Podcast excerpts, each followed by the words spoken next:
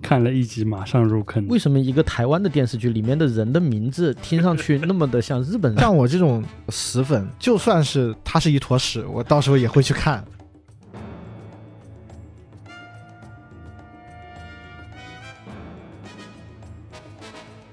它应该算是所谓的爱情题材的这个漫改里面嗯就改的特别成功的一真个。真切切感受到他的打戏是拳拳到肉，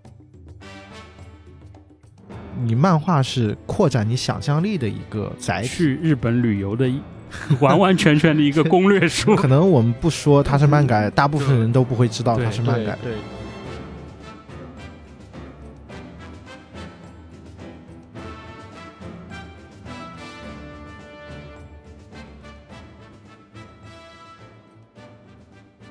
迷影圆周派，大家好，我是夕阳。大家好，我是 Eric。 大家好，我是混血直男。哎呀，我们又回来了啊！刚刚聊，其实是刚刚聊完《半泽直树》啊。为什么想要再聊多一期这个漫改的话题啊？其实也是从半泽的一个另外一个特点啊延伸过来的。大家看《半泽直树》这部剧也会发现，剧里面的角色的表演是很夸张的，不管是肢体语言也好，还是表情和说话的语气、动作，都让你感觉有一种漫画感。对就是所谓的从日本有一个专业名词叫做演绎啊，就是演是颜色的演，艺就是艺术的艺，其实就是表情的艺术。哎呀，我觉得演绎这个事情还真的不是说我夸张一点点，我表表情包一点点，我就能够打动别人的。因为你如果演绎表现不好的话，那就是尬。 对，嗯，因为我觉得半泽直树它绝不仅仅是这个表情包的问题，而是我觉得演绎这个本身，它可能就是从二次元的这个对领域里面衍生过来的，到了嗯这个现实当中的一种。对，其实就半泽直树的话，稍微有一些区别，嗯，因为半泽直树的话，给半泽直树二这次又给就是日本网友给到一个新的名词， 嗯，叫西装歌舞剧歌舞 伎，随后还有一有看到还有这么一个说是令和时代的大和剧，啊，因为它这啊其实它里面也有主旋律的嗯东西。对，因为为这次他其实是有四位歌舞伎的演员啊，来参演，一个是就是大和田的一个香川照之，呃，黑崎的片冈爱之助，嗯随后就是最早的那个 IT 社长，呃，尾上松野，嗯就包括最后伊佐山啊的四川原之助，他们嗯四位都是歌舞伎演员。嗯，那歌舞伎其实就是舞台化的表演舞台，化，就是是日本的一个国粹，嗯就等于是我们中国的京剧京剧啊，嗯那样，他们的一些表演方式是更接近于舞台的一个表演方式。这些表演方式是融入到这个作品里，能让就是整个作品表现力能更加丰富，就嗯增加了更多的一个戏剧的一个张力。嗯其实它也是，因为我刚刚也有提到，就是《半泽直树》其实就是一个童话故事，嗯它是把在现实生活中，就是日本这样一个社会，他们所表现出来的这样一个比较夸张的一些的话，其实就是把他们的内心。直接用脸去演出来的，就嗯直接是一个非常强烈的一个宣泄的一个表达。嗯。如果说作为观众来讲的话，就对于这种吹胡子瞪眼啊，或者说输出全靠吼的演技，有的时候是感觉有些反感的啊。包括之前我们经常调侃，当然我觉得马景涛老师还挺厉害的啊，呃， 马马氏咆表哮表演哲学啊，马氏咆 哮，就是他在琼瑶剧当中的那些嗯表现。对其实放到现在来讲，我们国内有好多的啊所谓的小鲜肉的演员啊，我就不点名了啊，就是在表演当中也经常会使用这样的方式，嗯感觉好像不吼出来就没有没有情绪一样啊，嗯就不会演一样。对，当然，但是我觉得观众对于这样的演技好像并不太接受啊、甚至是有一些反感。或出者说戏对是有，对，那为什么换到了日本，反而好像大家觉得哎这个事情是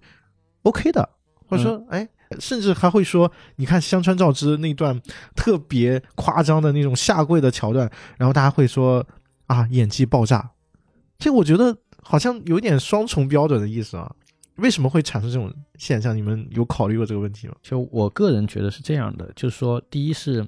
跟日本它的那种整体的那个环境其实是有关系的，嗯就包括日剧它所呈现出来的那种氛围是有关。就是我们在看日剧的时候，其实心里面是有一个大概有个底的，就知道说日剧它有会、一个预期，对有个预期，它会有什么样的一个表现的手法。那么它只要是恰当的表现，就是没有喧宾夺主的情况下，我们是会很喜欢的，因为它其实是在给这个剧加分的，嗯包括也是在给演员加分的。嗯然后再加上说，现在又流行这种表情包式的这种传播，嗯其实是很利于让一个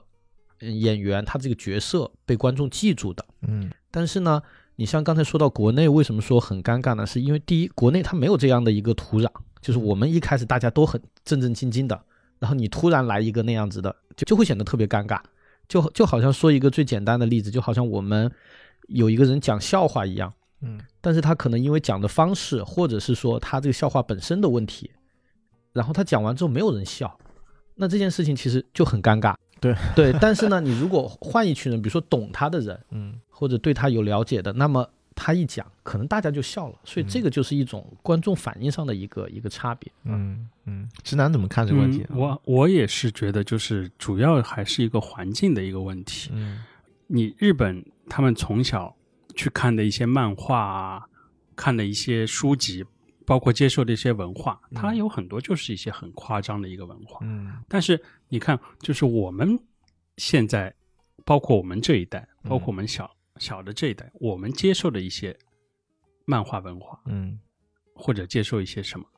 是完全不一样的一个概念。嗯，所以在这个是对于这个认知上面来说的话，是完全不一样。那所以说的话，就是就像日本人，你会觉得日本人，哎，他们每个人为什么画画都会画的那么好？嗯嗯，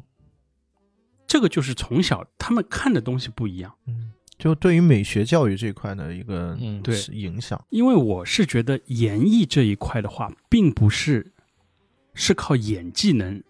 撑上去的。嗯嗯你像你想，就是包括我们国内的一些演员的话，嗯很多都是中戏、上戏、中央戏剧学院毕业，嗯他们平时也会去教一些这个，但是为什么他们演出来的话就是不行呢？有可能就是跑题跑偏了。我们打一个其他一个比方，嗯我们在国内，比如说去一个好的餐厅，Eric，你去过日本，你也应该知道，就是同样一家日料店，其实我们去感受的不单单是一个食材嗯以及它的料理，还有它的服务。对，日本人的服务为什么好，并不是因为它的服务像海底捞那样。嗯海底捞对我来说的话，并不是一个好的服务，对因为海底捞它比较过了。对，日本人的话是他的服务是你在需要他的时候他会出现，海底捞是过于介入到顾对客过于的介这入种这到个很让人对反感的。对，很让人反感。那这个是为什么会这样形成的呢？日本人他们从小就接受这样的一个服务，嗯但是你在国内的话，我们以前没有这样一个服务。嗯我觉得海底捞现在能像做到这样的话，虽然是有点过，但是我是觉得是一个很好的一个方向。对对但是他们没有接受过，就是我要需要你的时候，你马上可以过来，嗯嗯就是这样一个大环境的一个，就从小的一个熏陶吧，熏陶吧，熏陶对，对嗯，其实我觉得也包括说，呃，在日本，因为我们刚才在聊半泽直树的话题的时候，也在讲他们这个社会相对来讲会更加压抑自己的本性啊，就是我们每天都戴着一些虚假的面具，戴上我们这些不苟言笑的面具去生活啊，在职场也好，生活当中，你见了人还要鞠躬，每天就恭恭敬敬的，可能对于他们来讲，站在一个舞台上那种释放出来，他并不是没有这种需求，而是当他回到家，比比如说观众来讲，为什么也更容易接受一点，就是因为他觉得那个东西是能够让他有一种共情的感觉，就是表现出他没有办法去呈现的那个面貌，真实的那个需求的那个面貌。其实我觉得这也是二次元文化为什么在日本能够有一个很大的一个发展和兴起的一个原因所在吧，啊，原因之一吧。我我觉得跟他的国民性有非常大的关系啊，包括他社会的一个状态也有很大的关系。刚才直男也说了，就是我们国内的演员很多都是啊、中戏啊、央戏啊，就是科班出身。嗯好像这个在日本呃就不太是这样，好像日本更多的他没有那个，就是日本的那个表演专业好像不太多，在大学里面，好像更多的演员都是说我是大学社团，或者说我对这个表演感兴趣。其实这个也是我们教育上面的一个差异，就是我们呃现在可能好好很多了啊，就是像我我们以前小的时候上学的时候，我们的什么美术课啊、体育课啊什么都。经常会被主科所占据。对我们的音乐课啊也是这样，就是我们对于美学的这个教育，在很长一段历史时期之内都是有所欠缺的。对，那这种情况好像在日本正好是反过来，日本好像在这一块的呃教育是非常值得我们借鉴的，所以他们就像直男刚才说，为什么觉得日本人好像都会画画一样，好像就是跟这个是有非常大的关系的，所以这种美学的从小的这种积累和在审美上，包括艺术上的一种植入到潜意识当中的一种一些东西，可能也影响到了这些演员，包括啊、日本的民众对于艺术的感知，还有他们对于舞台的那种直觉，可能跟我们是有一些差异。嗯，我觉得这都是导致说为什么这个演绎并不是简简单单的，我说我吼两句， 我咆哮两句就能够演出来的一个根源的东西。对，跟整体的这个氛围其实有很大的关系。就嗯像我们就刚才说到，日本很多方面它做的，就比如说比我们现在这个国内这种程度要要好好一些的原因是什么？嗯其实根源就是一个教育，嗯，就是从从小的一个教育，包括刚才夕阳提到这个对美的这个这个重视，嗯那我觉得呃好的就是我们其实现在慢慢的也开始在在有一些转变了嘛，对嗯所以我觉得，嗯、很多东西就是不能简单的去去去说谁好或者谁嗯不好，嗯其实都是大家都是一个过程的，对，就是没有什么东西它是一蹴而就的，嗯嗯，其实我们刚才聊了这么多关于漫呃半泽直树它漫画式的一种呈现，其实这也是今天我们聊这个话题的一个契机嘛啊，其实我们特别想去聊一聊关于日本漫改啊、影视作品的一个话题，因为日本的漫改影视作品是一个特别庞大又繁杂的一个系列，对，就是它它有自己独成呃独树一帜的一些特点。对，然后它也有特别日本化的一些风格，而且我们其实很多时候我们在昨天我们在聊这个话题的时候，我们还在说，当我真的去审视这个漫改作品的时候，才发现好多我们看过的一些影视剧也好，电影居也好然是漫居居然然是是漫漫改，对啊，这个是很有意思的一个事情啊，嗯就是有些东西我们知道它肯定是漫改的，对吧？比如说我们之前看《银魂》啊啊，这真人版，包括那个前年特别火的那个日剧《我是大哥大》啊嗯，这都是对很明显，你能看出是漫改的 痕迹啊。这当然这里面就包含了我们刚才说的这种演绎的啊这个加持，我觉得日本演员很敬业的啊。就明明可以靠颜值吃饭，但是要靠演要绎，演绎， 对，我们就要靠演演绎来吃饭。所以说这些电影我们一眼就能看出它是漫改作品，但是有一些作品还真的是，如果不是原著党或者说你没有看过的，就是没有去调查过，你还真的是有的时候意识不到它是漫画改编的。对所以这其实也是反映出漫改题材的另外一些特点吧。稍后我们会详细的去跟大家去做一个分享。那其实我觉得还是想先问大家一个问题，就是你们平生啊记忆当中第一次接触到的漫改作品啊，可能你当时接触的时候没有意识到它是漫改的，呃，也也算啊，就是之后才知道它是漫改作品。你们是哪一部？哎艾瑞克，嗯、学生时代比较的频繁，嗯 就是跟大家其实接触的是是应该类似的。那我昨天专门回想了一下，我接触到的就真的第一部漫改的，嗯其实是那个 《流星花园》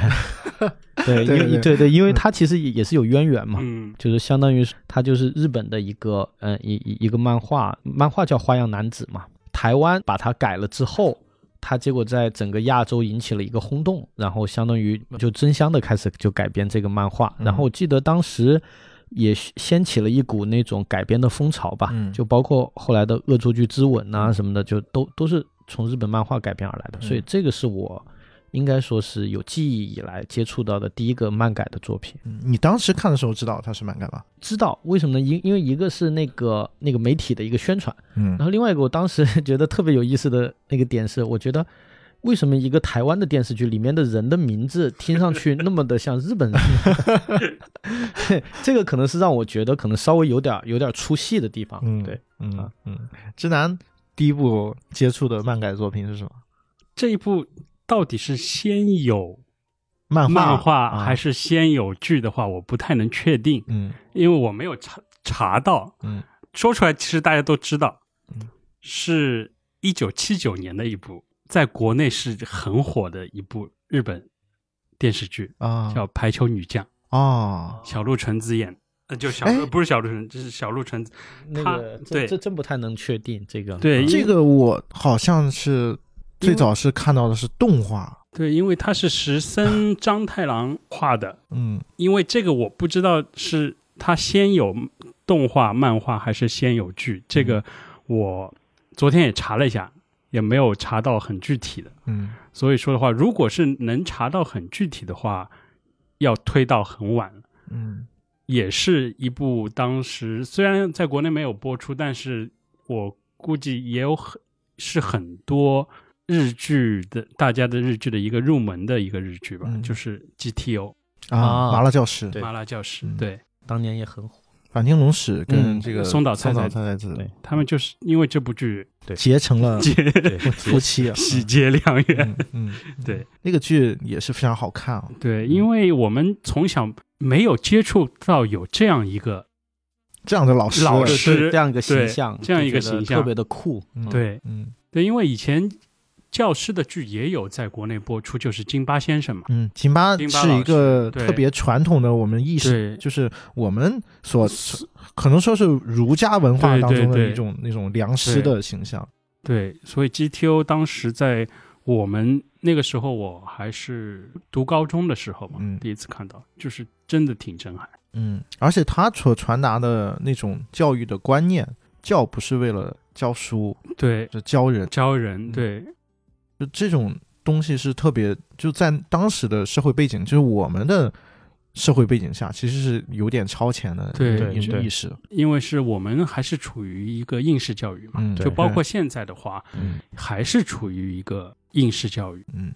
就是成绩还是第一位的啊。对，如果是我的话，其实也是一部哎呀太家喻户晓的日剧了，就《东京爱情故事》对啊。这个东爱懂吗？这个日剧估计全中国看过的人都比例都很高了啊对。但是我觉得相比较而言，可能大部分人都不知道它是漫画改编的。因为它太生活化了。对，它是一个特别时髦，如果放在就哪怕放到现在，你会觉得都特别时髦的一种都市情感。对，包括我上次偶然我我又看到这个剧的时候，我当时就觉得，哇，里面的那个人物的那个衣服，嗯其实你放在现在也是流行款呐、嗯就是对，就是样式啊，什么颜色都都非常棒。嗯，对，我记得前不久不是还拍过一个新版的，呃，就是去年他拍去了年一个叫，哎，去年还是今年是现代版。嗯嗯，那个剧我当然是没有看的， 因为我也很害怕会毁经典啊。当然，其实你回头再去看《东京爱情故事》的这漫画的话，其实你就发现为什么我们。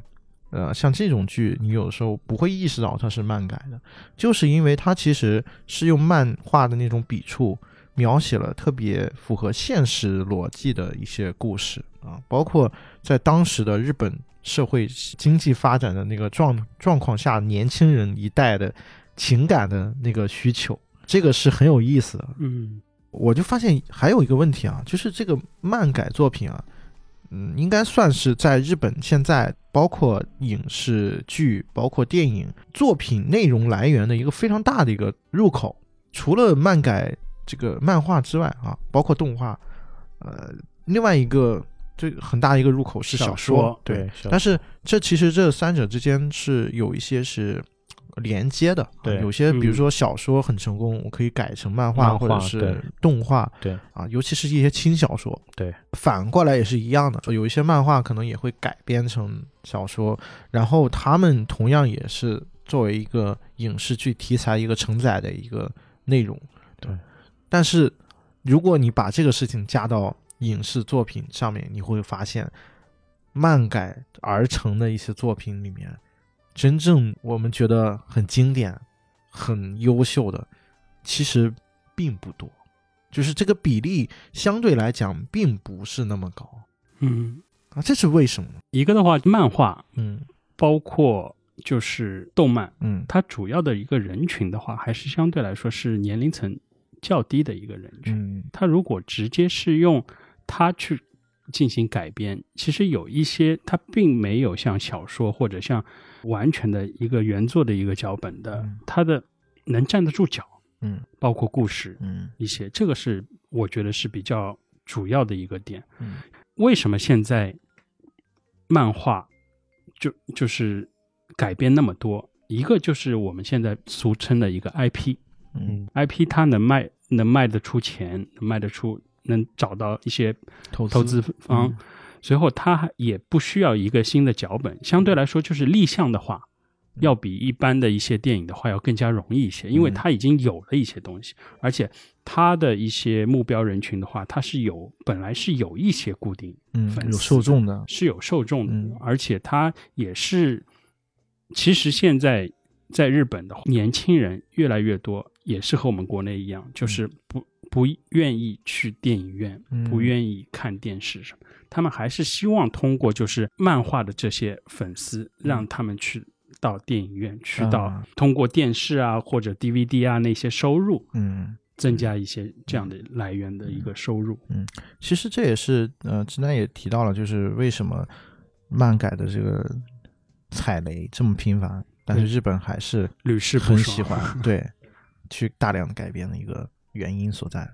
然后我昨天也是思考一下这个问题，觉得说为什么这个漫改的这个良品率这么低？其嗯实只是我们现在是关注到漫改，其实你其实发现小说改它也不见得说是是就是每一步都成功，或者说嗯大部分成功，嗯就一定是会有很多踩雷的这种东西。对，为什么呢？其实就是从一个表现形式上的一个差异吧。嗯就比如说我们漫画看到很多东西，所谓的这个是有一个次元的一个壁垒的，嗯对我们看到的那个东西，它在漫画中或者说在动画中，它其实是可能是合理的。你嗯比如说，从小看很多那个日本的那动画或者漫画，主人公被打了一下，然后头咣长出一个大包来，嗯对好，然后然后要变身的时候，哇、整个就是光芒万丈的那种。嗯对，这是它的这个东西特有的一个表现力，嗯而且也是它吸引到这么多读者看的其中一个很重要的一个原因。嗯但是你一旦把它变成了真人版之后，有很多东西你就会觉得特别的违和了。嗯你说像像《银魂》，其实也是在那个真人化之后取得了一个很大的一个成功。嗯但是你对于没有先入《银魂》这个坑的人来说，那么他看到的时候，他会觉得，哇，为什么大家的那个穿着都都都这么的夸张，然后头发怎么怎么怎么就就一顶假发的那种，就会觉得一下就出戏了。嗯所以说，其实《银魂》它之所以能火，也是因为它先开始有这个动漫这么一大群忠实的粉丝作为一个基础。其实我个人觉得，为什么这个良品率那么低，就是它其实是有一个欣赏的一个门槛。门槛对，有个门槛，包括你创作，它也是有一个门槛的。你不是说你把动漫的东西啊、人物就就就就画成动漫那样形状 cosplay 一下，然后你把那个剧本照搬过来啊，这个东西在这种喜欢看真人电影的观众就能接受的，其实、嗯其实没有那么容易的。嗯对这也是二维到三维的一个天然的劣势吧。对，嗯，我也补充一下，就是《银魂》还有一个成功的原因，嗯是因为我不是《银魂》的原著党，嗯我也从来没有看过，但是我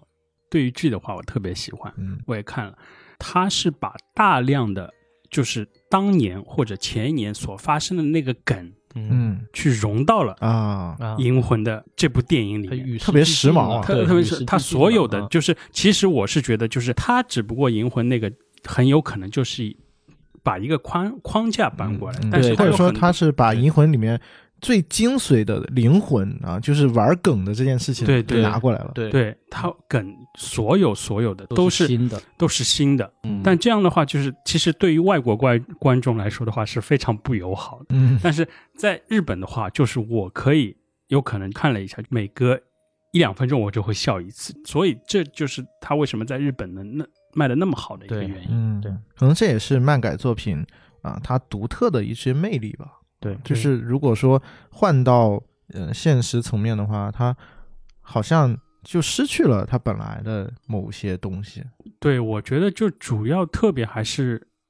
日本的漫画吧。其实我们是觉得，就是美漫那些的话，它现在个人觉得还是非常成功。对也有可能很成功，其它实应该说它是做的厂有可能一个是迪士尼，一个是华纳，嗯，对，嗯，资金量也不一样，但是他们拍出来的东西的话，就是没有太多的违和感。嗯，对当然，今天我们更多的是聚焦在日漫这个领域。对嗯因为美漫的话，呃，首先我们都确实不太了解他们的整个的发展的过程，嗯而且美漫其实它，我觉得是另外一层的东西。对对，美漫和日漫改的话，我就是完全是两个概念。嗯，对，而且我觉得，就我我开始一直在想这个问题，说为什么大家可能对日漫的那个接受程度会更高？嗯大家其实可以回想之前自己看过的很多这个日漫，其实你会发现日漫的它的那个幻想的成分其实更大。嗯但我我所谓的幻想，不是说像美漫那种你某个人有个什么超能力，而是它是完全是发散开的幻想，嗯，就是没有没有具没有边界，没有嗯边界的那种。所以说，你可以看到，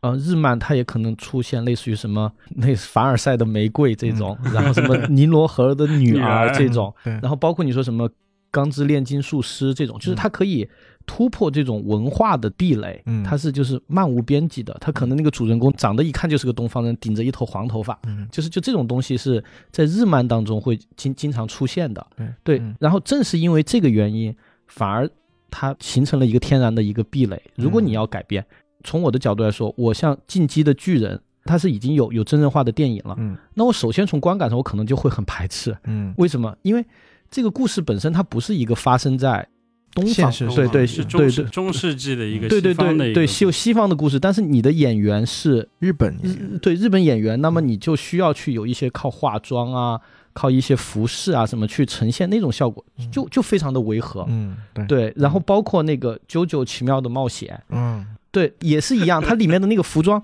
你你放在漫画、放在动画里面，你会觉得很炫、很帅，嗯对但是你一放在那个真人的，就就很尬。嗯这这个就是天然的一一种一种那种尬的感觉就出来了啊。嗯，当然我觉得这个东西啊，其实还牵扯到另外一个问题，就是接受度的问题。对，但接受受度会引申出两个不同的群体，就包括刚才呃直男也说到，他看《银魂》是他完全没有看过原著的，但是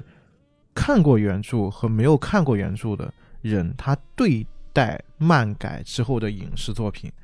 他的态度是完全不同的，嗯对对，这是一定的。这也是很有意思的。就是有的时候你会发现原著党他有个优点是，他对于这些作品的热爱程度会让他看这个电影或者是电视剧的时候有一层滤镜对啊，就是我会更容易接受刚才 Eric 说的，我里面嗯比如说啊所谓的奇装异服啊对 cosplay 的东西，他不会觉得那个表情夸张有什么问题，他不会觉得这个服装怪异有什么问题，因为他更在意的可能，当然我只是说一个大概的，就是群体啊，并不是代表所有人，他可能更在意的是说，它还原度对有没有对达还到原度我有没有达心到目这中的个那预个期预对期，对吧？这就是所谓的原著党的那个感觉。但是作为没有看过原著的人，他可能更在乎的是这个作品本身，对吧？嗯它是不是符合我的价值观、我的审美？对他先要接受一个原著原有的一个世界观，嗯，对，他只有接受了才能去理解它。就理解它，才能继续往下看下去。然后这其实也导致另外一个问题，就是原著党在看这些作品的时候，反而如果说这这个作品它改编的程度比较大啊，它并没有说还原那个作品的话，他反而会感觉不满。对 啊，就是比如说这个作品本身，因为它漫画的夸张的程度比较高，但是我作为一个导演，我希望把它呈现出更现代一点，或者更现实主义一点，然后做了很大幅的改编。这些好像对于原著来说，就原著党他会觉得对他们不太友好，嗯，这我觉得也是很有意思的一个事情啊。对，我觉得就是这个的话，大家都有经历，嗯就是最著名的《龙珠》吧。啊，对 啊，那个太太毁了。嗯对，这个就是我是觉得，就是它是有可能就是改动的过于，因为《龙珠》对于我们这一代人来说的话，多多少少都有都有一点知点道情怀吧，我都有觉得情怀，都有嗯知道过一点。就算你不知道就是他的故事情节，但是你对孙悟空这个人，你 一这定个一定这个听说角过。色是肯定听说过，嗯，从各个媒体或者各个渠道都有了解过，但是其实它摆到你面前的是那样一个的，虽然也有可能打斗很炫酷啊，嗯但是对于就是原著党来说的话，就是这个我个人觉得是比较一个 怎么说具有代表性的一个，嗯对，嗯就是很多时候其我们在看到一些特别不成功的这个漫改之后，就真的觉得最好不要改 它，就你真真的没有必要改它，没有必要硬硬去弄一个东西对出来怎么样，嗯没有必要，你就让它好好的就那样就好对了。嗯待待在二 D 里面不好吗，对对嗯二对次元对里面对不好，就就是就是完全没有必要，因为我觉得还是跟很多东西有关系，就是不是任何一部作品嗯它都适合去走影视化嗯这条路的。对 对对，嗯只是说可能在商人的眼里，这这些都是钱，嗯但实际从观众的心中来说，有很多东西，呃毁童年，对对，就是那些东西它有自己一个最恰当的一个方式嗯存活在这个世界上，嗯就它不需要衍生出其他的东西来。嗯「散々な夢に目も覚ます」「日差しの強い那我们接下来可以跟大家分享一下啊，就是我们个人心目当中的就是漫改作品啊，先是从电影，然后到电视剧，我们个人选一个 top five，好不好？哎，要不直男那先从电影，啊，先从电影开始说吧。嗯漫改电影的话，电影的当话，然我们今天这个还是说聚焦在就是日本漫画、嗯或者是日本动画改编的。当然，这个改编之后，它可能是呃中国改编的，也可能是美国改编的啊，嗯这个就不一定。我觉得也没有必要就是去列一个顺序，嗯，没有必要，没有必要，嗯但是我可以就是推荐五部吧，嗯就是我个人还是比较喜欢的。第一个就是刚刚有提到的一个《银魂》，《嗯啊，银魂》它一共有两部，二零一七年和二零一八年各出了一部。嗯随后的话，接着就直接小栗旬的另外一部吧，嗯就是当时在男生群体中非常火的《热血高校》，嗯，这个几乎 是所有的榜单里面都会有的。嗯对，是拍了有三部，但是我主要还是推荐二零零七年和二零零九年的这两部。嗯，这两部时间稍微靠近一点，而且对主演都没有换过。对对对，二零一四年的话就直接换了，换成了那个，我记得是东出昌大。 嗯，第三部的话就完全没有了精髓，嗯嗯对，还是第一、第二部。接下来的一部的话，就是刚刚应该夕阳有提到过，哎，这个为怎么会是漫改？就是完全不一定有意识到，那就是一部电影是《海街日记嗯海街日记》，是之愈合的，对，因为嗯这个也是可能我们不说它是漫改，大部分对人都不会知道对它是漫对改。对对对，嗯太有四之愈合自己的风格。对嗯，因为这这部以前我和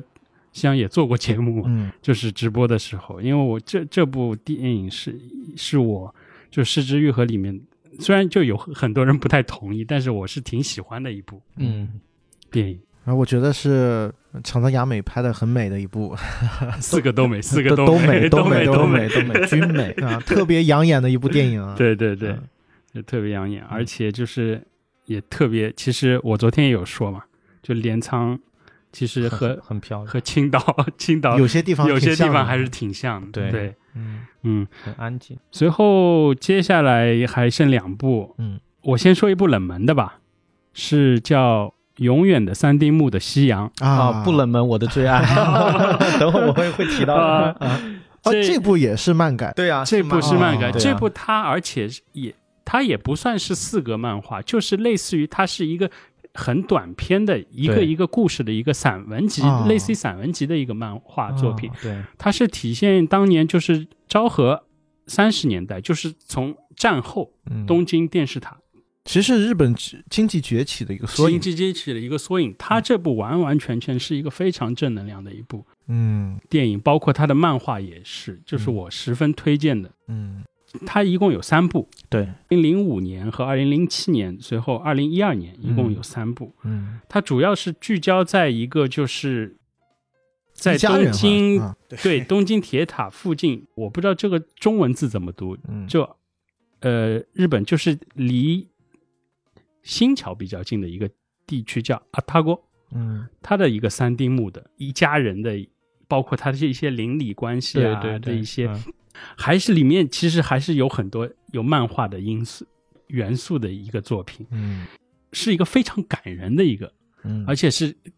给所有的人带来就是希望希望的那嗯那个作品。嗯随后最后一部的话，我觉得也应该很是比较大家都比较认可的，就是《浪客剑心》。嗯嗯，有很多重 复的。对，《我浪客剑心》我觉得是我刚刚提到所有里面还原度最高的一部。嗯现在一共是有三部嘛，嗯一二年、一四年的两部，随后明年明年哎明年五月份嗯还有两部会上。嗯因为他导演呃，他的动作指导是在日本非常有名的一个日本日本籍的一个动作指导，他以前是甄子丹的甄家班的一员，嗯他是香港动作特技演员工会唯一的一个日籍的动作指导，就包括他所有的人物的还原度，包括打戏，我是。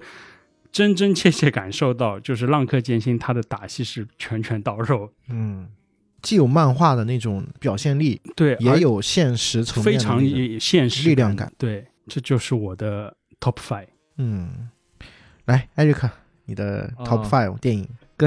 直男有有很多是重复的啊，嗯那重复的我就稍微带过一下。嗯然后一个是那个海街，嗯因为的确那个是非常的没有这种所谓的次元壁的一个一个一个影片，嗯就是你普通观众你不需要看过任何的这个漫画，你就可以去代入的一个嗯片子。对，然后另外一个就是我个人特别喜欢的这个山地木夕阳，嗯，对，因为我之前节目应该聊过，就我每去期节目都会提到他，对，因因为因为这个这个编剧是我个人很喜欢的编剧古泽良太嘛，所以说这个这个电影我是真的是不夸张的说是可以看一遍哭一遍的那种，嗯，就是的确很棒。对而且它整个这三部其实是有一个有一个连连贯性的，对但里面的那些故事呢又彼此是有一个独立的。通过那个电影，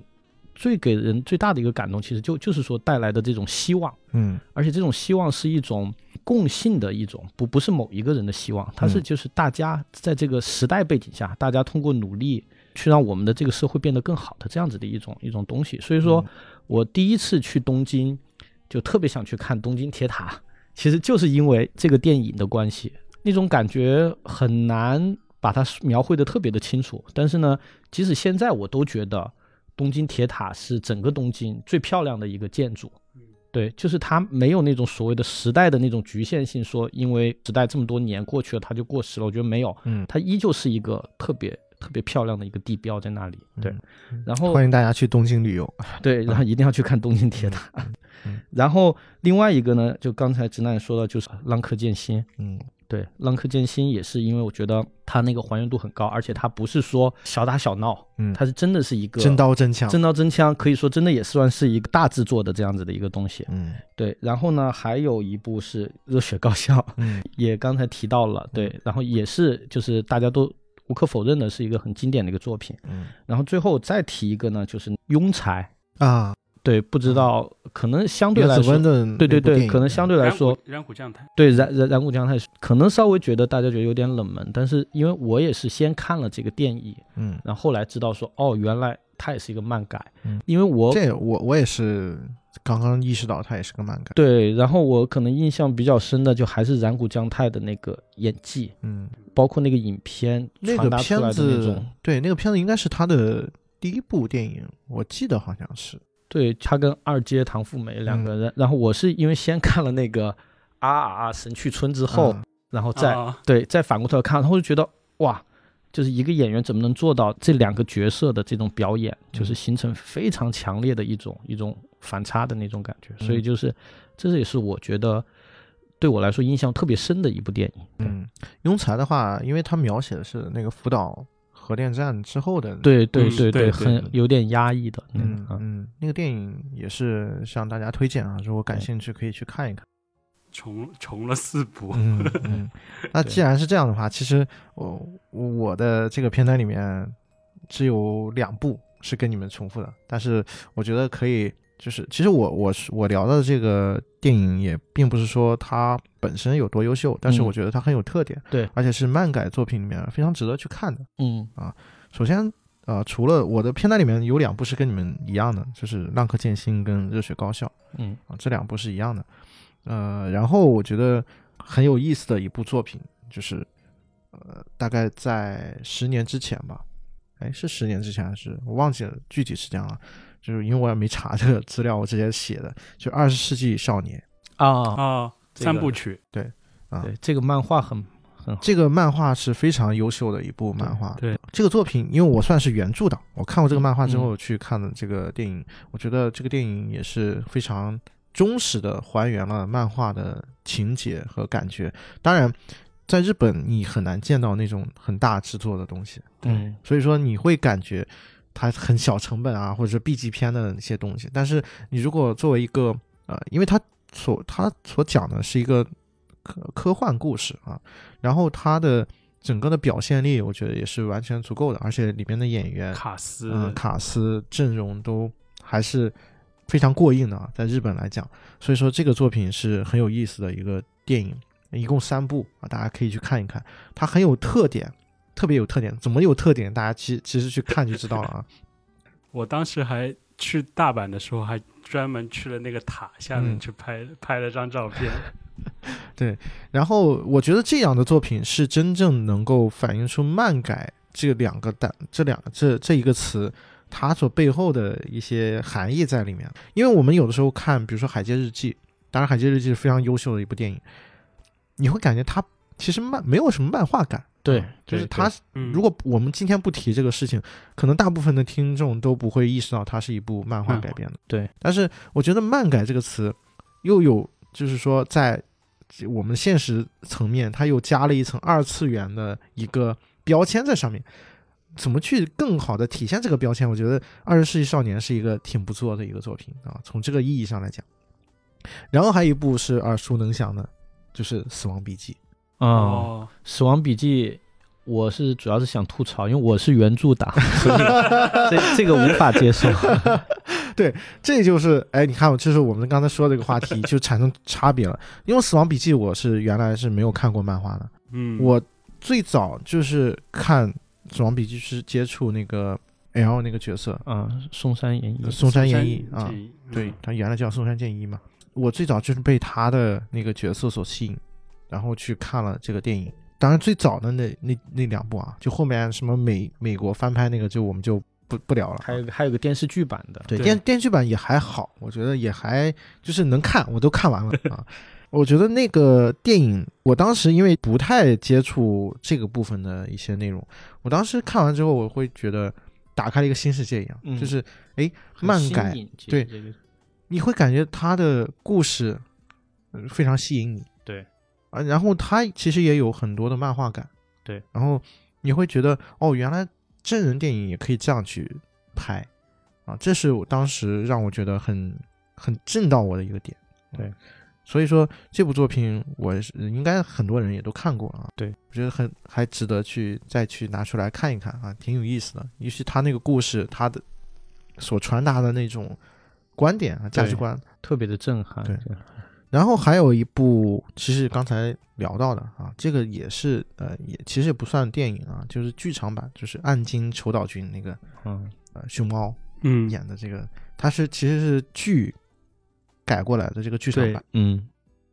它这个剧场版有四部，四部还是三部我忘记了啊。四部，嗯嗯，然后这个故事本身很吸引人啊，它是讲就讲高利贷讲高对日本社会一个特有的一个合法职业 啊，就是高利贷 合法职业，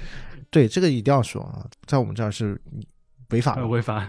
在日本是一个合法职业，但是他并没有去讲说这个职业本身呃它的故事，它更多的是聚焦在借借钱钱的的这些对人身上。然后，丑岛君这个角色更像是一个观察者，或者说是一上帝个视角，上帝视角去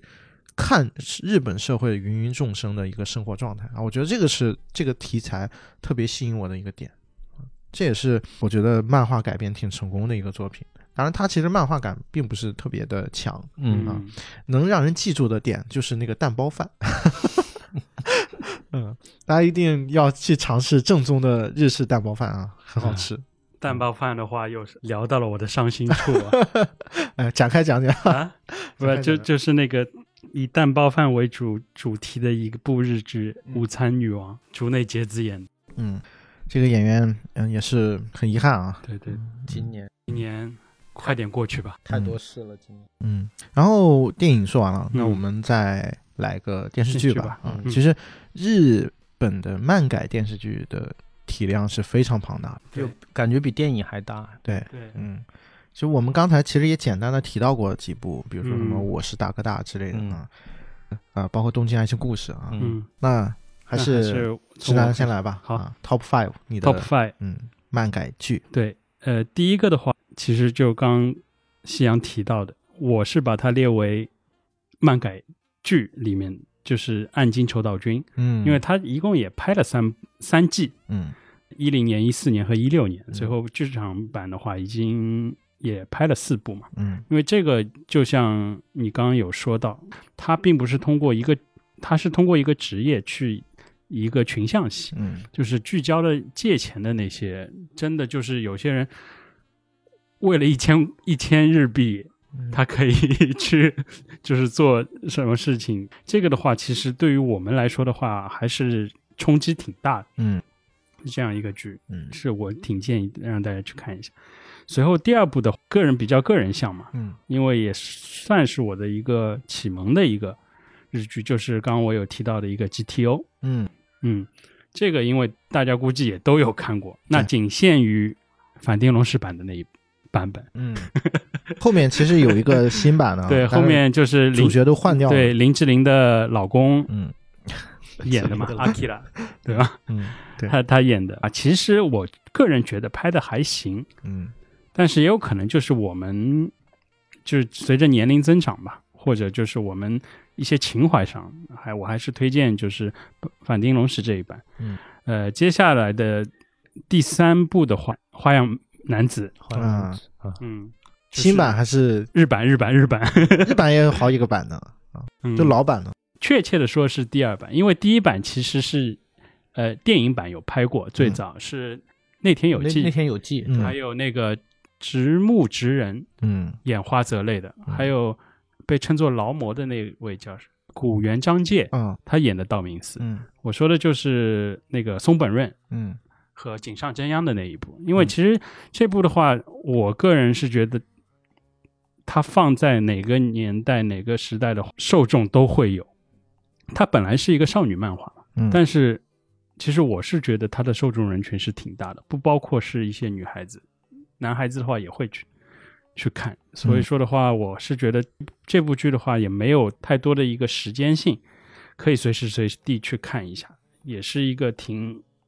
推荐的一个爱情电视剧吧。嗯呃，接下来的一部那就是非常火的一部《孤独的美食家》。啊，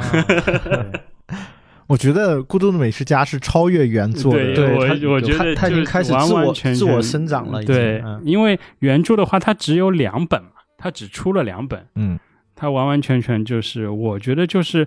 三十分钟这样一个剧能介绍一个店，而且就是能把有时候一个很普普通通的一个能吃拍的吃的那么香， 对，对，我觉得五五郎叔他在这里面是最大的功劳，应该是他在嗯对身，上最大的功劳就是他，而且我觉得就是《孤独的美食家》这八季，包括他还拍了差不多应该有七个 SP，是作为一个去日本旅游的一完完全全的一个攻略 书，对对对，餐厅指 南，啊对，完完全全的一个餐厅指南，对，嗯，随后最后的我的 Top Five 的一个日剧是二零零九年和二零一零年一共拍两季的嗯一个穿越剧《仁一》，啊，在日本的话是非常大众的一部剧，嗯对，它也是由漫画改编的，嗯它是说一个日本的一个医生，他嗯穿越到江户时代，就是江户时代那个时候，就坂本龙马啊，或或者其他一些，就是真真实的人物也嗯会登场。嗯随后通过这样，呃，通过他运用现代的一些医学的医学去救了一些其他，一就是以前的一些古人啊，嗯最终他是回到了一个现代，嗯随后再回呃，在过去之中，他和呃林濑遥嗯所产生的一个爱情的一个线。第二部的最后大结局的那一集，我单单那一集我我就看了不下十 遍， 就是特别容易哭的一个对。嗯，那你应该都能算得上是你的 top one 了。对，就仁一的话是就是和其他四部是完完全全是两个层次的两个层次的，对， 嗯嗯，这就是我的那个 top five，嗯，来，Eric，这个 top five 里头也有一些，可能之前我们聊到了嗯啊、一个是东爱，嗯另外一个是那个重版出来，嗯对，然后这两个其实就不用再多讲，就大家应该都比较熟悉了。嗯然后另外的，呃我个人觉得选四个吧，嗯就是除了这两个以外还有四个。然后一个是那个刚才跟跟直男说的那个《孤独的美食家》，其实是同一题材，就深夜食堂啊，然后，然后这个剧呢，其我觉得它比《孤独的美食家》多一层的呢，就是它的情感的东西会、嗯会会会会更嗯多一些。它更多的也是一个群像。它其实就是对类似于像暗黑暗金嗯丑岛君的那样一个对战士，对对，就是说你可以通过这个美食折射出来很多就是人生的一些一些东西，所以我觉得这个是我被他打动的地方吧。嗯对，那个《孤独美食家》可以当做就是你去日本旅行的美食地图的话，对那深夜食堂其实可以作为你每天在家里面，你可以去尝试尝试对做做的的一对些对对日式料理，其实对都对还对蛮简单对的。嗯另外一个呢就是《交响情人梦》。嗯对， 嗯因为《交响情人梦》是因为我是那素里的粉嘛，算是，嗯所以说，嗯、因为因为这个剧认识了他，嗯这这就是这个角色，然后我觉得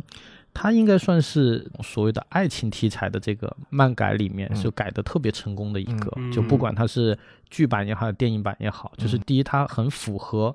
就是观众对那个漫画中的那个角色的那个印象，嗯，嗯然后另外包括它的剧情也不会让人觉得是太过于就就就是偏了，嗯对，有自己的一种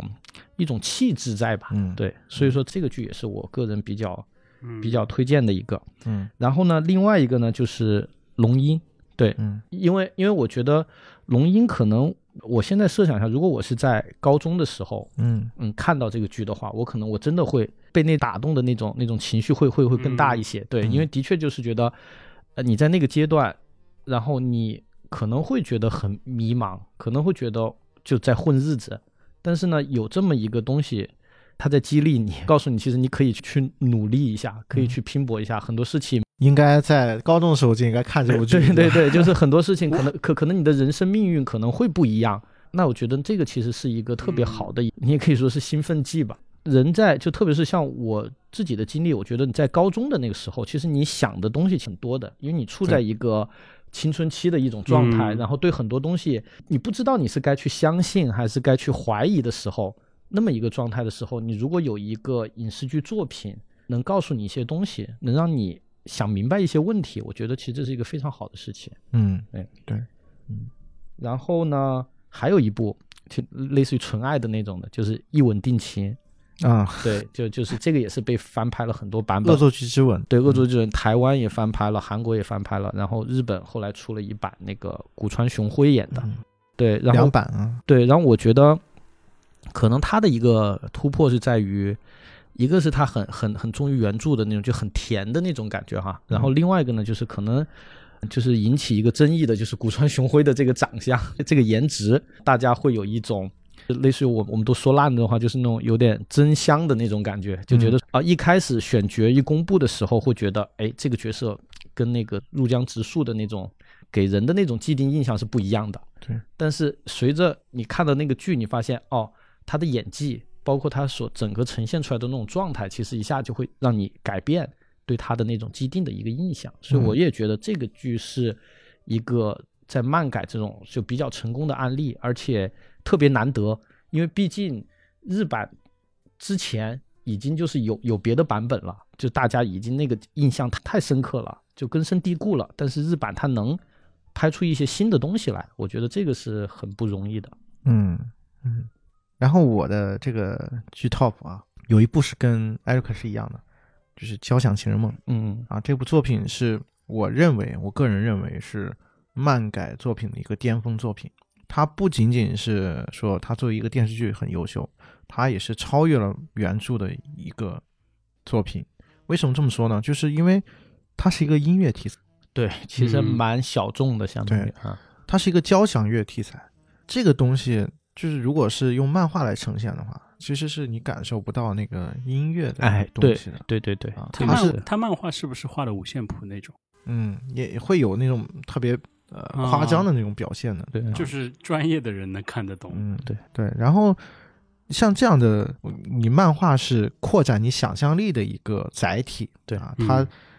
会让你有很多想象的空间。然后《交响情人梦》它的影真人化的改编，就是让这些想象力落到真正的你的实处啊，就是让你的想象力能够唱飞的一个作品。作为音乐来讲，你漫画是很难去，你除非真的是异于常人，天赋异禀，你能从四格的黑白漫画当中，你去听到音符的旋律，不然的话，就去看剧吧。这部剧真的是让我觉得，呃，可能到现在为止都没有任何一部日剧能够超越的一个经典。当然，它也是非常讨巧嘛，就刚才我说的，这样这样的题材是非常适合影视化改编。对，就作为一个音乐题材来讲，你需要去听到这个音曲、音符和旋律，才能有更深刻的一些感受。对啊，所以这个点上，它是毋庸置疑的。然后就像刚才 Eric 说的，那个优月就是梳理他的表现，对包括玉木宏，包对括在片中饰演那个老师的那个叫什么来着？啊，非常出名的日对本对演员啊，反串了一个外国人的形象，竹中直人。竹竹中之人，对嗯对对他们在这个剧里面其实也呈现了，就是说漫画的那一些表演的方式啊，特别夸张的一些动作啊，也在剧里面有了一些忠实的还原。当然，这几个剧里面包括一些配角也都是非常非常嗯让你印象深刻的啊。嗯，我觉得这个剧算是我真正让我喜爱上日剧的一个电视剧。虽然很早就会看《东京爱情故事》之类的，但真正让我爱上日剧的，去其实是这部《交响情人梦》啊。如果大家没有看过的话，强烈推荐啊！如果没有看过日剧的，强烈推荐这部剧，会让你大开眼界。嗯之前我们直播的时候其实也放过啊。然后是刚才艾瑞克说《东京爱情故事》的时候，我突然想起一部电视剧，啊，就是那个呃木村拓哉演的那个《爱情白爱情皮白书皮书白皮书啊，嗯那因个为很经典，是同一个作者，嗯，对，因为是同一个作者，而且这个《爱情白皮书》它可能年龄段会再小一点，就是啊比相对来说东是爱一嗯，点对，但因为他是大学学生大学生的对故事嘛，嗯，就是如果说东岸是一个都市丽人的那个都市爱情的话，那《爱情白白皮书》其实更偏向于一个青春题材啊。它为什么？我觉得《爱情白皮书》也可以叫做爱情教科 书。就你如果是年轻的时候看的话啊，就很适合你。如果刚刚进入大学生活，去看这一部日剧，你会受到很多的启示啊启发。这个日剧也是很早了，九几年吧，九三年、九四年嗯，，九三年的时候，我记得台湾也拍过，嗯对翻拍过，翻拍过一台版版，嗯范玮琪演的，嗯，所以我就说，你去看当年的日剧，现在来看一点也不过时。很多的问题，很多面临的现在一也些有，啊嗯需要探讨的话题，跟现在是完全是重合的。对对然后呢，是《麻辣教师 GTO》嗯啊，也是我推荐去看第一部啊，这个就不赘述了，刚才直男有有聊过。然后另外一部是我们曾经做过节目的，然后也在直播间里面放过的日剧《风平浪静的现线象》。下，啊，对，突然想起啊，漫改，这部日剧是非常棒新世纪以来吧，嗯近几年我看过的，应该说是最优秀的一部作品了。对因为近几年的日剧其实是呈现一个颓势的，对，嗯，老套的感觉，对之前的，所以说这个 Nagi 就是风平浪静的现象啊，嗯它更多的元素是聚焦在现实当中的一些话题，对嗯年轻人当下的一个状态，嗯非常有代入感。啊对这部对作品，如果还没有看过的，先去看，然后听我们专门做的那期节目啊，我们聊了非常多关于这部作 品。说不定能在职场混得会越来越好。对，嗯嗯。然后最后一部是我个人也是非常喜欢的一部剧，也曾经在直播间放过电影版。嗯，这个日剧是什么呢？就是《欺诈游戏啊，这这个也很棒。嗯来，Liar Game，》 （Lion）。嗯，是大帅哥松田翔太，松田翔太对，送送你和这个谁呃，户田惠梨香，啊，会看会理想啊，俊男美女吧。然后他这个剧其实是漫画感特别强的，对嗯啊，是很好看、很好看的一个故事。嗯，这个我就我觉得就不需要太多解释，大家可以去看。我觉得一集绝对是一集入坑啊，因为他现在是拍了两季，两季嗯，然后有三个剧场版剧，场版，第三个剧场版是最最最近才做的，换了女主，换成了那个极高，哎，是换了极高，我忘记了啊，因为第三部我也没怎么去看，就前两部是非常经典的，大家可以去看啊，包第括第一集真的是就看了一部， 看了一集马上入坑的。对，嗯，是一个也算是一个大爽剧啊，对，嗯，是那种有点烧脑的感觉的一部作品，嗯，大家可以去关注一下。 「頭の中に浮かんでいて」「いつでも探した奇跡の場所」这就是我们、呃大概的呃漫改作品的电视剧，其实还有很多，包括我也很喜欢的《野猪大改造》啊，嗯也是漫改的作品、嗯啊，包括这个呃刚才 Eric 说的龙樱啊，因为是我的女神长泽雅美、啊当然其中还有大家现在的女神啊 Gaki，大家也可以看看 Gaki 原原来是什么样子。每次都要提到这件事情吗，嗯那部是我第一次就是看到 Gaki，嗯，我真那也是我第一次看到 Gaki。嗯，那个剧好像也是很多演员的处女作，包括那个谁山下智久、呃山 P，他们那部作品本身也是他们出道刚刚出道的电影嘛，啊不是呃日剧嘛。山 P 的话，就是他如果是主角类的话，应该是那部。其实他嗯以前还有拍一些那个，就说就那个我说的《午餐的女王》，嗯午餐女王》这里面他也他也有。嗯，主要是那部剧，你能看到现在的中生代的啊这个演员特别稚嫩的对，那个样子啊。啊当然，长泽依然很美 啊，而且这部剧也是让呃，就是那个我记得当时那个造型也都是很杀马特的那种，啊，对对对对对 包，括那个很有时代感。对山 P，啊山 P，包对括这个 Gaki，小小池彻平，嗯，对，也都是那种发型都是这样的，染着黄毛，然后就大刘海儿，反映时代的那种特征啊。当然，阿布宽是还是很帅啊，对一直都很帅。嗯，阿布宽的《不能结婚的男人》是我日剧 Top 三之一，嗯嗯嗯，反正其实还有很多了啊，包括极道先师啊， 《极道先师》啊，就是呃之前那个呃跟麻辣教师 GTO 名字很像的这个地狱老师啊，哦，就是那也是我很喜欢那个漫画，当然那个剧我改编的我觉得稍微差强人意一点啊，嗯、但是呃这些都是从漫改过来的啊，我觉得漫画提供了大家一个想象的空间，嗯，这个也是为什么日本特别喜欢把漫改作品改编成真人版的一个原因吧。我觉得，哎，很有意思啊。说到这儿，我想问大家一个问题，就是你们心目中有没有最不想被改编的漫画作品？肯定有啊，而且有对，而且应该还挺多。但是嗯、说一个吧，嗯就是《灌篮高手》。 啊，那又重复了，那我再想一个其他的吧。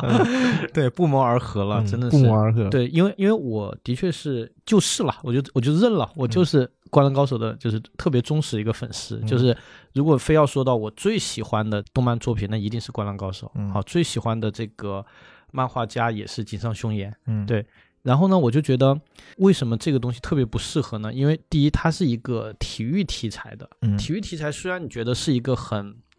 就是很现实题材的东西，但是其实它里面的有很多不太容易去去去展现的，嗯就就包括篮球的这个技术也好，嗯或者是说它所传达出来的那种那种精神，包括它很多那种心理状态，其实你真的没有必要去硬要把它给真人嗯化，而且。因为我刚才也提到说，那个日本它的这个动漫，它其实那种幻想的成分是很大的，嗯即使在这个现实题材里面也是一样。但是你想想，篮球它又作为一个这么现实的一个东西，那你如果拿捏不好那个度的话，你是很难让观众接受的。嗯，其实《灌篮高手》你也有的时候你感觉也没法真人化，他有的时候一个球他得聊十 节，对，嗯对你投一个球可以飞飞一级，对对一级嗯，对，所以说用漫画这种形式我觉得就够了啊。对，就是漫画和动画，对这种形式就就够了，因为很多人应该是还是看动画入的坑嘛。嗯对，嗯就它动画的那种展现就已经，虽然不能说是完美，但它已经满足了大家的这种希希望了。已经，嗯嗯，之南还有其他的，那我就说一部其他的吧。嗯但是这一部非常抱歉的就是，它现在已经被排上 了，已经被排上了要日程改编的日程，嗯就是《阿基拉》。啊哦，因为哦我觉得就是阿基拉的话，就像刚刚 Eric 他有他有说到，有一些它仅限于在它的一个二次元对，嗯去展现大有克洋，他有他的一些表现的形式。我觉对得他想要表现的这些东西的话，只能是用二 D 嗯才能表现得出。你再要去打造一个大有克洋他的一个世界观的话，我觉得是用真人电影他是做不到的。嗯我们可以去反推一下，你比如说，你用一个《银翼杀手》，嗯，你通过真人去反推做一个二，就是二 D 的，嗯，我觉得也是不不合适的，不合适，对嗯就是这样一个关系。但是非常可惜的是， 而且这个项目是小李子参与的，啊对，是美国的，就是一个大制作已了，经有那个嘛，《宫壳机动队》嗯，嗯，对在在在前啊，前 嗯在先，嗯，我是就是如果是这样的角度的话，其实也有蛮成功的作品啊，比如说《对明日明日边缘明》日边缘，对对啊，明日那边缘个作品也是改编的，我觉得还是蛮好的。对对但是《明日边缘》的话，我个人还是觉得，就是它的一个世界观的主要的核心还是在于一个就是死死了又嗯，不死了会活对，嗯活死了又活，这个是一个主题。但是其实你把这个放到其他一一一个世界观来的话，还是成立的。嗯但是其实这个话题就是跟我们之前聊说，呃，原创文本和改编它为什么就是有一些能改好，有一些改不好对的对一对个根源。其实我们经常在讲一流的作品改编影视是改编成三流的影视啊，二流的作品改编二流的影视，三流的作品改编一流的影视啊。对其实很多时候都是这样的。对对就是比如说那个刚才说《明日边缘》，我们并不是说原著有多么不好啊对，而是它可能它诠释的内容相对简单，对相对说更好呈现，对那它的改编的空间对就很大。对，不需要去理解太多对的东西。对但是如果它原本就是一个很复杂的一个世界，对那它呈现出来的这个改编的空间其实就非常的小对对啊。这种时候，它的难度也会就相会对的很大，对对对包括之前是吧，我们经常会举例这个阿丽塔啊，嗯他也是，这我觉得跟阿基拉是同样一种情况，包括那个工壳，它本身原作的它的基底是非常厚的啊，而且它的这个整个的哲学观、它的世界观非常的庞大。当这部这样一部作品，它要想要去影视化的时候，那它的文本的复杂度是难以想象的。对。所以说，这也是导致说我们觉得有一些作品真的还还是别碰了，对手下留情，手下留情。嗯，当然也有另外一个呃，我觉得是没有办法影视化的，这个最好不要碰的，就是像艾瑞克刚才说的这种，就是《灌篮高手》这样的例子，嗯对，它是属于漫画的表现力已经够强了，足够了，嗯对，完已全够经了，到达了顶点了，巅峰了。你的真人版无论如何都无法超越去超越不对了，超越的永，远会被嗯诟病的，对相当于是对，所以说这样一类是漫画改编当中另外一个分支是非常重要的，也是为什么现在好多漫画改编真人雷作频出的一个原因，对吧？对所以说我个人最不希望被改编的真人，现在也已经被提上日程了啊，就是这个海贼王啊，现在已经被网飞搞到对一一一定的，对一定的，《海贼王》太吸睛了，这个对一定的。对对，当然我知道他是因为太卖钱了，对，对下他下还喜下一个庆就是鬼灭，啊对对呃鬼鬼鬼灭鬼之刃鬼灭是马上的，对嗯因为就是像我这种死粉来说的话，就算是它是一坨屎，我到时候也会去看，对吧？对所以说，这这就导致了你虽然不希望它被改变，但是它的命运就会这样。但实实际上，我个人觉得《海贼王》挺适合被改编的。 嗯，对，因为他的那个故事的那个呈现的方式，其实你用一个不恰当比喻，你就有点类似于看《西游记》的感觉，嗯公路公路片嘛， 嗯，就就是那种感觉。其实它其实是有很多电影化的东西，那种嗯元素在里头，包括嗯现在的这个技术的这种，就已已经够发达了，嗯 它能呈现出来。我觉得可能从那个投资人的角度，他其实是觉得这个是应该是很 OK 的，嗯而且接受度应该够高。而且毕竟是一个国民性的一个 IP，对对对，而且它是一个架空的东西嘛，嗯就很好展现。嗯嗯，当然，其实如果这么算的话啊，交给网飞比交在抖什音么 东映要对好对很多对，啊这个是对肯定对对，这毕竟肯有定一个国际化的一个视野嗯，它会而且有不太一样的呈现。网飞有钱啊，对日对本日本真的他们拍电影，他永远不会选择去投入一个对大的一个对资对本。对，而且网飞它不会那么多条条框框，它会嗯给那个创作者一个比较大的一个空间吧，嗯应该是我。们奶了这么多，我感觉这作品危机。 你有就是心目中理想的人选吗？路飞的话，好没难有哦但是我根山本崎贤人吗？根 本想象不到，就是因为山崎他的个子有点太高了，而且年纪对其实年纪算大 了，你像少年漫画，你你像海贼王这种，他最好是选择呃初中生对对去，其实我觉得就扮是演索性就选一个没有名，对嗯对，就对没有代。是入，就直素接人是素人，就是嗯对直接就是路飞的代入感。对，因为你的 IP 够大嘛，就像当年选《哈利波特》一样的，对，嗯就没有必要一定要用一个人去带他的流嗯量，没有必要了，嗯，当然海贼王的影响力是够的，啊太够。了啊！这个这个世界世界级的漫画，对，呃估计到时候还是会引起一些争议。我觉得最后留个尾巴吧啊，就是你们看过的漫改的呃电影也好，电视剧也好，嗯，有没有你们觉得最雷人的一部？最雷人的。那我们说《龙珠》以外的吧，那也有不少 的，啊对，那也有不少啊。嗯，因为也有可能就有了《龙珠》以后，其他的我都选择了原谅吧， 就都能都能， 看。对对对，都能看。嗯，我觉得对于漫改的宽容度还是挺高的，虽然我们对觉得就是优秀的作品很少，但是很少，呃，就是我们也不太会去说对他们很苛刻，因为对我对知道漫改本身它就是有天然的缺陷。它而且它本来就是有一个门槛，嗯你不能用一般去观影的一个要求去要求漫改电影。我要说一个话，就是 《九九奇妙的冒 险》你。如果它没有被改的话，我其实这也是我心目中觉得没有必要去去去改改的去改的一个嗯东西。但是呢，已经被动刀子了，那没办法，就注注定是雷人的嘛。这个跟谁去演或者谁去导其实没有太大的关系。嗯，对，其实漫改的呃电影里面还有一部我觉得非常优秀的，就是《拾梦者》。哦哦，嗯，画漫画的，嗯，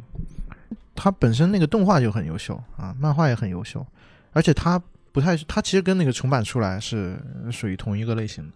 呃，这个因为它那个作者是呃画《死亡笔记》的那个作者，嗯，小天剑，嗯嗯，他就是在讲就是漫画的创作的过程啊，就是两个追求理想、嗯梦想的年轻人，他的怎么一步步去走上这个漫画家的这个道路啊，这里面会涉及到很多的很有意思的一些知识点啊，就是在丈夫他是怎么运作的，嗯编辑和作者对之间有什么样的关系啊，这些都是很有意思的啊。然后我再说个也算是题外话吧，就是《死亡笔记》。就《死亡笔记》，其实很多人觉得，如果没有看过那个动画和漫画的话，会嗯觉得其实他拍的还 OK。嗯，但实际上，你看过、那个、嗯来自原著党的愤 怒。其实其实因为因为真的，我当时是每一集，因为当时是也是周更嘛，每一集就当时还没有电脑，我就我就我因为当时是上应该是大一吧，嗯然后还没有电脑，我是直接就是每每个星期一定要去网吧去去看最新的那个更新的。啊，然剧后本你说是电视剧吧？嗯，不不是，我是说的不是那个呃动画漫画版，啊动啊动画版，就啊就是漫画我已经看过了，然后嗯就动画版嗯。然后呢，我就发现，嗯，第一呢是它的动画版跟它的那个漫画版是完全的，就就就是风格是特特别一致的。因为嗯其实大家经常看漫画，知道有一些那个漫画画的很烂，就是它嗯的漫画的对画工不行，嗯，嗯但是动比如画说什么死神啊之类的， 对对，包括《进击的巨人也》也是这样子的。但是呢，它就是能达到一种很一致的感觉，就是它的那个漫画的原著的那个画工就很好，嗯然后呢，动画是直接就是沿用过来了。然后呢，其实最大的槽点还是在夜神月这个角色上面，嗯就因为动画和漫呃漫画呈现出来的那个角色真的是太怎么讲呢？就是形象又很完美，嗯然后呢，内心又很，然后又有又有很多情绪在里头，就是什么也也很脆弱，嗯也很敏感，就是这种东西，你真的去找过于复杂了。对过于复杂，你去找一个演员要能达到这种内外的这种统一，其实是非常难的。嗯因为你说像 L 这个角色，他是可以有一些，比如说通过一些化妆，先、嗯先外表神似之后，嗯，再加上他本身他又话又不多，嗯然后他会可能相对来说会好表现一些，但是像叶神月这个角色，我就觉得至少那嗯呃，丙叔，对对，就是电影版也好，或者是剧版也好，他没有没有展现没有展现的很好吧，我个人觉得。嗯嗯，直男有没有我真的没，想太多了？有可能想太多了吧？ 嗯，烂的太多是吧？烂的太多对了。对对也有可能，嗯，就真的其实这就还好，因为我我觉得对你还对是相因为对比较我宽我容还是没有，就是太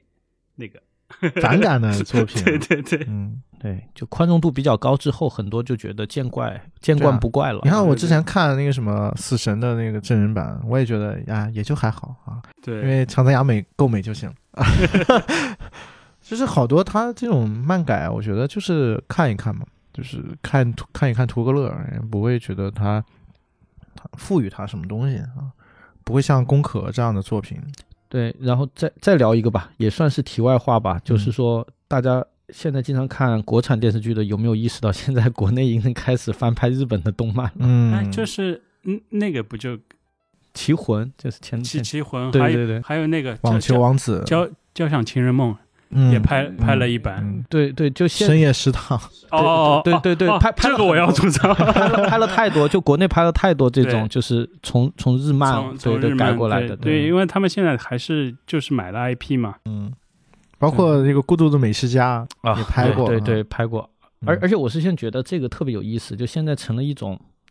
我觉得怎怎么形容这件事情呢？就是说，举个例子啊，我们国家也敢拍阴阳师了，嗯，对，嗯大大概啊大概就是这种感觉，就是它已经突破了那种所谓的我们之前觉得是那种传统文化的界限，因为因为之前我们看那个类似于说《中华小当家》这样，我们觉得哇，日本人能拍中国的故事，就嗯觉得很、是一件很神奇的一个事情，嗯然后它完全这个设定都是设定在中国。那我们现在可能也有一些这种自信了，嗯就说我们能去拍一个。所谓的日本的一个传统的一个东西，我觉得嗯其实这也是一个很好的事情吧。啊嗯，嗯嗯， 深夜食堂确实啊，甭甭甭管是这个国产的剧也好，还是后来的电影版，国产的第一版电啊影版，是那个梁家辉演的，梁家辉嗯梁家辉，而且是他自己花钱专门去做的这个东西。嗯嗯嗯，其实我觉得他们丢掉了这个剧本身的最精髓的东西。对，因因为就像之前大家对国产的深夜食堂有一个最大的吐槽点是，你都到中国了，嗯你还把自己弄成一个日本对小店的对对老板的这种形象，你何必呢？其实你所谓的还原是对原著最大的一个侮辱。嗯对你不如说我就是一个沙县小吃的对老对板沙县小吃或啊热炒对店的，然后或者是不就修不对修对边幅对的那对种，对，他才我觉是得他们真实的东西。因为他们还是我觉得没有 get 到这个深夜食堂它最精髓的那个精东西髓的并不是他要做什么，对对而是和人之间的那对对种对关系。对，所以说你他们只是学了那个形而已。对，所所以说就是我一直觉得就是安家嗯他为什么那么好的嗯一个原因就是它很接地气，很本地化。因为这次主要都是在呃上海拍摄的嗯，他还请了上海挺多老戏骨，就嗯是对奚美娟啊那一些去有可能作为我一个就是在上生活在上海的话，我在这个剧里面我能得到很多的一个共鸣。嗯对对对，，这个很重要。嗯对嗯，对，因为他们当时也有说到，就是深夜食堂的话，因为你中国的大江南北就菜系太多了，你对不可能太多用了一个菜系去统一。对对，所以你只能就是他们还是就像西阳你有说，就是他们还是没有得 get 到这个精髓。精髓是什么。对，核心的那个主题是什么？对对，就是国产很多电视剧，他觉得所谓的翻拍，那就是嗯形式上的一、一学个形对，嗯去学个形，但其实这是一个最最最不可取的吧。嗯，对，就像一起来看流星雨一样。嗯嗯，咱们是不是吐槽的很多了、 啊？对，有有钱人的生活就天天喝奶茶，那你把视野放到这个我们大陆，或者是放到全世界的角度，你发现吐槽的点嗯更多了。更多。对对 对对，对对，其实我们今天聊漫改也没有呃有一个重也挺重的一个支线嘛，没有聊啊，就是关于这个傻屌的风格的啊、啊。其实呃这个也也会有很多的话题可以延展啊，我们有机会可以去拓展开去聊。啊当然，关于傻屌风的剧啊，其实大家可以去关注一个导演，就是《银魂》的那个导演福田雄一。嗯啊，之前我们啊，刚才也有提到过《我是大哥大》这对个我是作大哥品大啊，也是这个导演的作品，包括我们之前有分享过《勇士一言》那个系列啊，也是这个导演。这导演还拍过好多的啊有傻屌风的剧集，如果大家感兴趣，可以去找来看一看啊，很有意思。就是我觉得日本之所以二次元本身能够在这么社会状态下能够流行，其实就是在于这个二次元本身给他们呃压抑的这个日常添加了很多的色彩和想象力，对，给予了更多的这种内心精神世界的一个空间去去释放自己。我觉得这个是非常非常重要的。 「名さえまだ知らない」「痛いけない瞳」「だけどいつか気づくでしょう」「その背中には」「遥か未来目指すための羽があること」「残酷な天使の手で窓辺からやがて飛び立つ」「ほとばしる熱いパックスで思い出を裏切るなら」「この空を抱いて輝く少年よ神話になれ」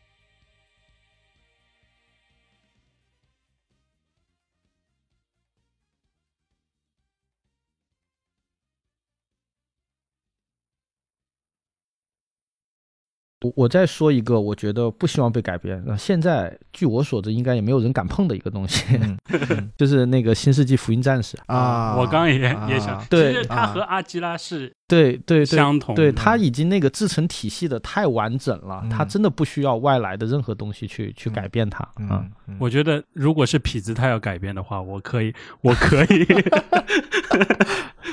其实如果说呃，其实、呃、EVA 虽然它没有真正的这个改编作品，但是它有衍生的，就是受它影响的作品。对你比如说这个陀螺的那个什么啊《环太平洋》环太平洋，对，啊，嗯第一嗯部你很你能很明显的感觉到它是有好多从 EVA 的对那边对借鉴过来的一些设定。对，当然它会把这些设定啊加到这个电影当中，然后让它的文本简单化啊，就成只是打怪升级啊，这样的话其实更简单一些，更容易一些。但如果它真的附上一个什么 EVA 之环太平洋，啊，那那就完蛋了。搂掉搂掉，对这个搂漏了掉搂了对，所以说因为它核心根本不是在机甲，嗯，对，所以说核心还是嗯那个问题嘛，就是你选择凌波丽还是明日香？